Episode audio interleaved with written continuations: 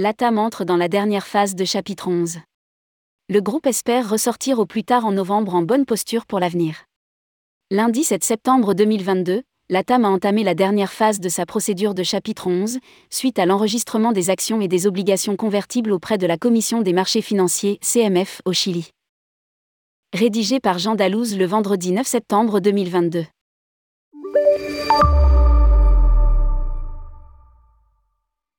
Le groupe Latam Airlines se prépare à sortir de la procédure de chapitre 11 entamée en mai 2020 aux États-Unis pour se protéger de la crise du Covid-19.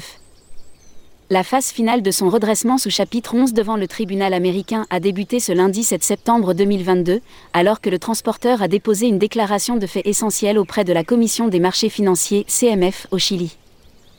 Selon un communiqué, le groupe a indiqué avoir inscrit 60580128530 cette action LATAM au registre de la CMF, correspondant à l'augmentation de capital et aux trois catégories d'obligations convertibles qui ont été approuvées lors de l'Assemblée générale extraordinaire des actionnaires en juillet.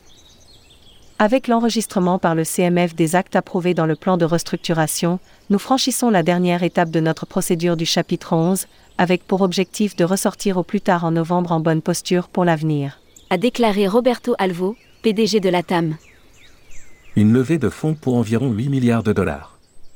Sur les 60580128530, cette action nominative, 5319914095113 seront utilisées pour répondre à la conversion des obligations convertibles et les 73809875794 actions restantes seront offertes de manière préférentielle aux actionnaires.